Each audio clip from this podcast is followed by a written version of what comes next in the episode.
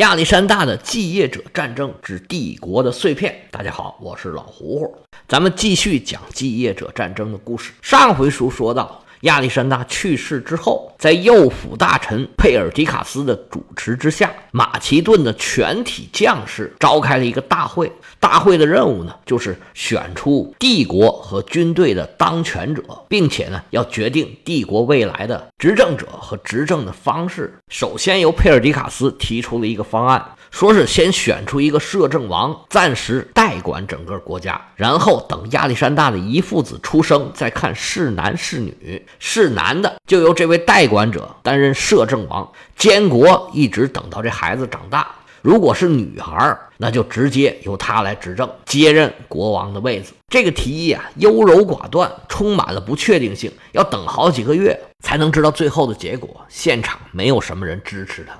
紧接着，尼亚库斯和托勒密又提了两个方案，一个说让他一个合法性很可疑的儿子来继承他的大位，一个说呢搞集体领导制，让火友组成一个委员会。三个建议一出来，大家的反应都很冷淡。佩尔迪卡斯这时候的位置就有点发生动摇了。这时候，有一位亚历山大的贴身侍卫，也是火友之一，叫阿瑞斯托诺斯，站出来给佩尔迪卡斯站台，说亚历山大现在已经把象征权力的戒指都交给佩尔迪卡斯了。这先王的意思表达已经很明确了，就是把权力交给他了。底下的士兵一听，哎，这个答案很明确，就开始有人支持这个方案。但是佩尔迪卡斯这时候啊。还有有点又当又立的意思，扭扭捏捏的假装推让这个王权。佩尔迪卡斯优柔寡断，再三错过掌握会场局势的好机会，当时的情况就滑向了失控。这时候站起了一个老兵头，他并不是老兵啊，是个年纪比较大的将军，名叫莫勒阿格勒斯。在这个时候，他站起来了，发了一顿牢骚，说了一些很不负责任的话。意思是说呀，像佩尔迪卡斯这样的，就靠着跟亚历山大个人关系比较好，就走到了权力核心。这些人，他们没有资格继承王权，权力应该属于所有的马其顿士兵。他这一番话呀，说到这些老兵心坎里去了。这时候会场就出现了骚动。随后呢，有一个名字就出现在这些人的口中，这个名字啊，就是阿里达乌斯，他是亚历山大的傻哥哥。人很憨厚，但是这脑子不行。他最大的优势就是血统上的优势，是亚历山大同父异母的哥哥。莫拉阿格勒斯一看这个形势啊，这小聪明就上来了，赶紧在军队里面找到了阿里达乌斯。士兵一看他来了，当场就让他紫袍加身，拥立这位王兄啊，当上了新的国王。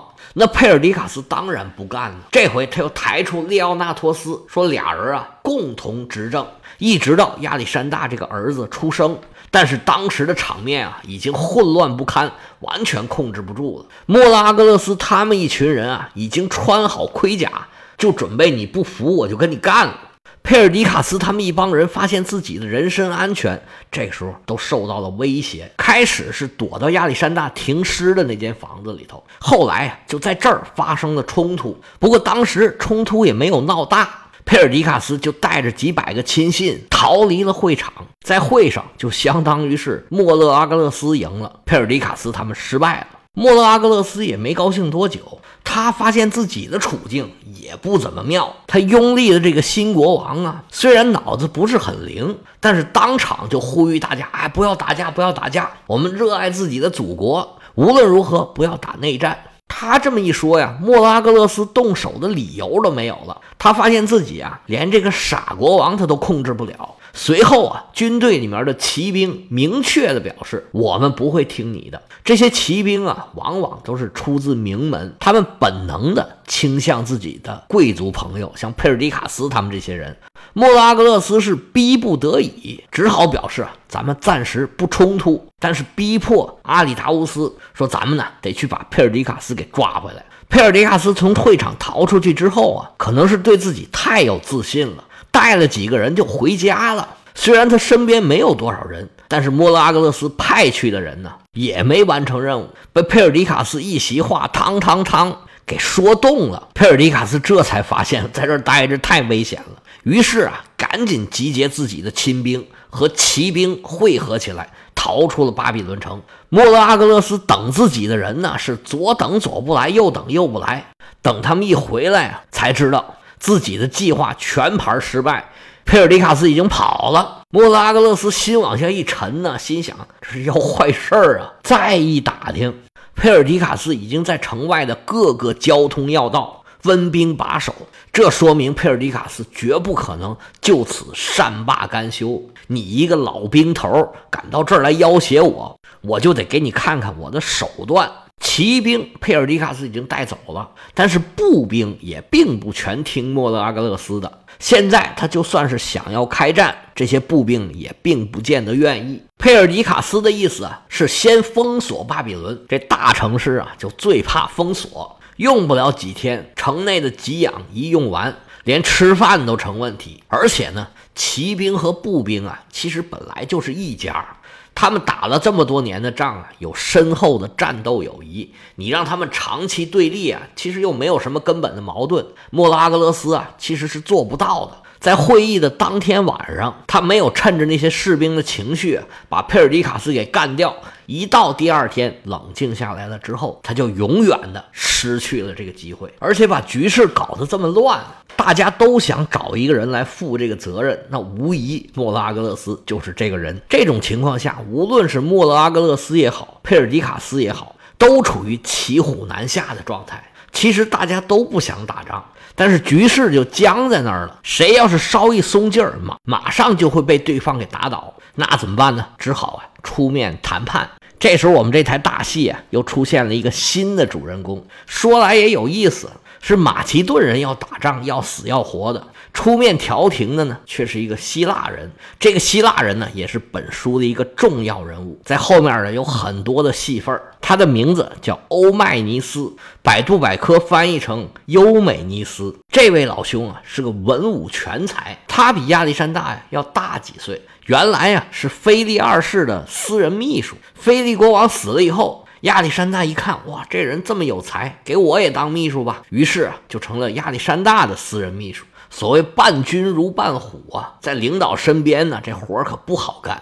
当秘书出人才啊，这位欧迈尼斯啊，确实。从我们后面讲的故事来看啊，他确实是个人才。佩尔迪卡斯带着军队走的时候啊，没有带这个欧迈尼斯，他就仍旧留在巴比伦的城里边。莫勒阿格勒斯是挑来挑去，发现只有他最合适。他不是马其顿人，所以呢，可以采取一个相对比较公允的立场，看问题呢会稍稍超脱一点。而且呢，他是亚历山大身边的人嘛，跟佩尔迪卡斯应该是很熟的，双方这么说起话来啊，不至于尴尬。欧迈尼斯心里面应该是倾向于佩尔迪卡斯的，于是啊就把这个任务给接下来了，带着两个人出城跟佩尔迪卡斯去谈判。实际上当时的局势很明显，佩尔迪卡斯呢实际上是处于一个支配的地位。莫拉格勒斯虽然手里握着国王，统帅着一支大军，但是啊这些人其实都不怎么听他的。他想要发动攻击啊，很有可能他是指挥不动的。而佩尔迪卡斯守在交通要道上，只要把供给线这么一掐，用不了几天，里边的军队啊就没饭吃了。一旦发生这种情况，莫拉格勒斯是无论如何也是弹压不住的。既然双方都有和解的意愿，这个谈判呢就很好办。欧迈尼斯是里里外外跑了几趟，没费什么劲。这个协议就达成了。首先，双方都承认这个阿里达乌斯是菲利三世，是新的国王。亚历山大的这个遗父子啊，就这么轻易的被人给遗忘了。佩尔迪卡斯继续担任他原来的职务。右辅大臣和全军的总指挥，这么一来呀，实际上他就相当于是当了摄政王了。虽然没有成为真正的国王，不过也基本上满足了会议最初他的这个诉求了。但是唯一让他特别不满意的是，莫勒阿格勒斯成了他的副手，而安提帕特还留在欧洲。全权管理希腊和马其顿的所有事务。克拉特鲁斯这个时候得到一个很模糊的头衔，叫做国王的卫士。具体有什么权权利，是怎么安排的，也就没提。至于什么托勒密呀、列奥纳托斯啊这些火友和侍卫，是半句都没提。这个协议实际上明眼人一眼就看出来，就是随便写了这么一纸东西，就此停战。打。破目前这个尴尬的局势。双方都是一毛钱诚意都没有的。国王的这些火友啊，绝不可能接受佩尔迪卡斯一个人大权独揽，而莫勒阿格勒斯的地位要超过他们。这些火友都是万万不可能答应的。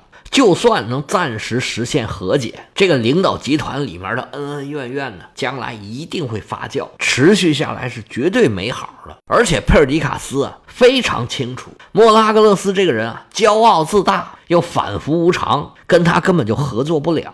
这个协议无非是一个缓兵之计，好让他重掌大权，重掌局势。佩尔迪卡斯之前犹犹豫豫、优柔寡断，差点把自己的命给搭进去。这回啊，他可不敢再冒险了。他安排人确认了步兵和禁卫军所有的人、所有的单位都没有要谋反的意思，他才重新回到了城里来。佩尔迪卡斯回到城里，拥立了国王，重掌大权，大家都松了一口气。但是之前呢，毕竟发生了冲突，有人受伤了。为了化解这件事儿，按照马其顿的传统呢，要搞一个净化仪式，这是个宗教活动。打仗嘛，有时候这当兵啊是非常迷信的。既然是传统的活动，那所有人都必须得参加。莫勒阿格勒斯不参加也不行啊。于是亚历山大的所有的将士怀着很复杂的心情。离开巴比伦城，来到城外的大平原之上。仪式是一个宗教活动啊，非常的严肃。场地的四个角啊，放着母狗的内脏。所有的将士全部要进入这个方块里边去。整个仪式里边，马其顿的所有将士都是全副武装。对大多数人来说，这仪式还是非常管用的，去去晦气嘛。活动搞完之后啊，心里边痛快痛快。本来就是一个战壕里的战友，突然之间反目成仇，这又突然之间重新变成战友了。这几天之间的变化呀，实在是快了一点大家都得好好适应适应。不过，你以为这事儿就这么结束了？那你实在是小看了佩尔迪卡斯了。净化活动结束之后，有一个更刺激的余性节目。这时候，新国王阿里达乌斯别别扭扭的在所有的军队面前表示要处理挑起军中不和的人。莫拉格勒斯一听这话呀，浑身汗都湿透了，就愣在了当场。他愣着，佩尔迪卡斯可是早就做好了准备，他手下的亲信如狼似虎啊，三下五除二就把军队里当时跟着。莫勒阿格勒斯一起闹事儿的这三百多个将士，全部都给挑出来了。在几万人面前，这三百多个人完全没有任何的抵抗力，只好被揪出来，乖乖的任人摆布。这时候，全军的心都提到嗓子眼上了，不知道佩尔迪卡斯准备怎么处置这些人啊？这里面啊，毫无疑问，最害怕的就是莫拉格勒斯。他和佩尔迪卡斯俩人啊，一左一右站在国王的旁边。目睹着自己的亲信一个个被拎出来，然后这三百多个人呢，被赶到了大象群里边去。亚历山大的军队啊，现在已经收编了很多波斯和印度的军队，所以他的军中有不少大象。大象在骑手的指挥下，一顿狂踩乱踏，这三百多个人呢，不多一时，全部都被踩烂了。这位新任的菲利三世国王就在旁边冷眼旁观，一句话都没说。这种行为，说老实话，过于残忍了。不久前，这些人都是战友，还在一起打仗呢。就算是发生了一些冲突，退一万步说，就算这些人该杀，你把他们杀了、砍头了也就得了。如此残忍的虐杀呀，实在是有点过分了。不过佩尔迪卡斯这个行为啊，应该是有火友骑兵在他后边支持他，要不然呢，他也应该不敢这么干。莫勒阿格勒斯一看这个场景啊，心说完了，一头凉水浇下来，怀里头抱着兵啊。他尤其看到自己原来手下的这些步兵也不听自己的。听任佩尔迪卡斯这么乱来，连说句话的都没有。其实他心里面已经很清楚，他所有的这个基础啊都已经坍塌掉了。不过暂时啊，佩尔迪卡斯也没有把他扔到大象群里头去。这仪式结束之后啊，莫拉格勒斯跟疯了一样，赶紧跑到当地的神庙里边去躲着去了。按照希腊人的宗教传统，在神庙里面是不能当着神的面杀人的。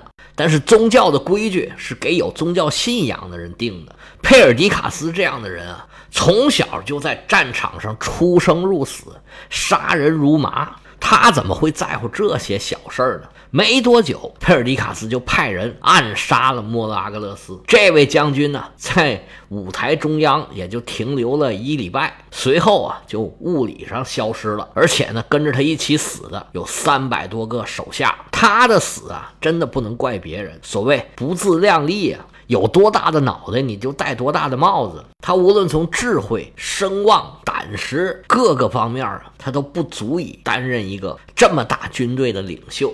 而在佩尔迪卡斯反复失误的时候，其实他也并没有抓住机会，回头啊，被自己的野心给反噬了，还白白的搭上了自己手下的性命。亚历山大这时候还没有下葬，就有这么多人给他陪葬了。现在佩尔迪卡斯是大权独揽，不过他现在手里头这份卷子，这难度最起码也是哈的，应该呀到了地狱的级别了。现在这个大帝国呀是前所未有这么大，以后这个帝国的版图啊是经常发生变化。不过这个框架维持了相当长的时间，要想维持帝国，第一件事儿就得派人去管呢。于是亚历山大的这帮火友啊，就一个一个的被分派到各个地方。托勒密分到了埃及这块又古老又神奇又非常富饶的土地。实际上，托勒密是佩尔迪卡斯的一个潜在的对手。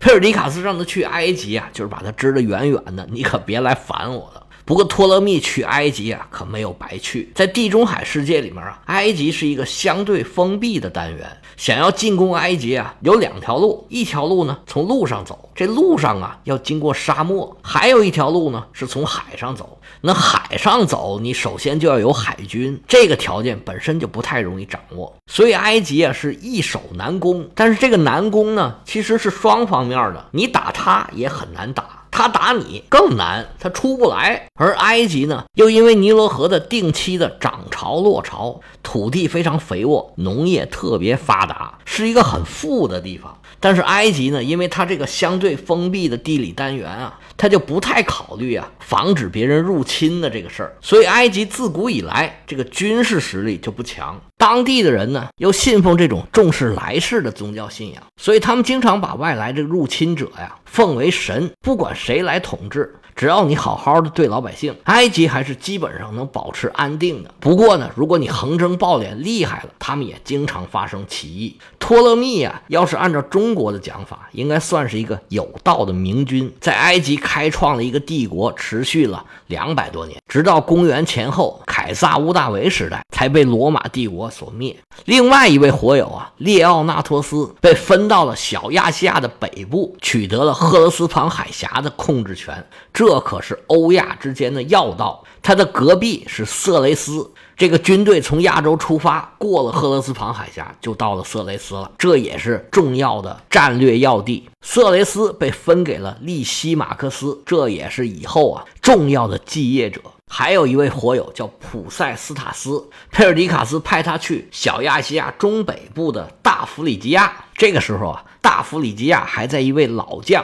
独眼安提柯手里，这安提柯后面也有很重要的戏份表面风光的佩尔迪卡斯啊，这时候还有两个大钉子让他很头疼，一个是马其顿的老臣安提帕特，还有在奇里奇亚带着一万多老兵盘踞在那里的克拉特鲁斯。关于这些人呢，他能做的非常的有限。当时亚历山大派克拉特鲁斯回到马其顿，应该也有让他们互相消耗的意思。现在佩尔迪卡斯虽然接下了亚历山大手里的大盘子，但是亚历山大之前的那些雄心壮志啊，比如说打阿拉伯半岛啊，攻打腓尼基人的海军呐，这些所有的计划全被他给叫停了。这个大帝国呀是越来越乱，高级将领啊拉帮结派，逐渐开始走向对立。随着冲突的加剧，这个战争啊是一触即发。那佩尔迪卡斯他的统治能持续多长时间呢？随后他又做了些什么呢？我们下回接着说。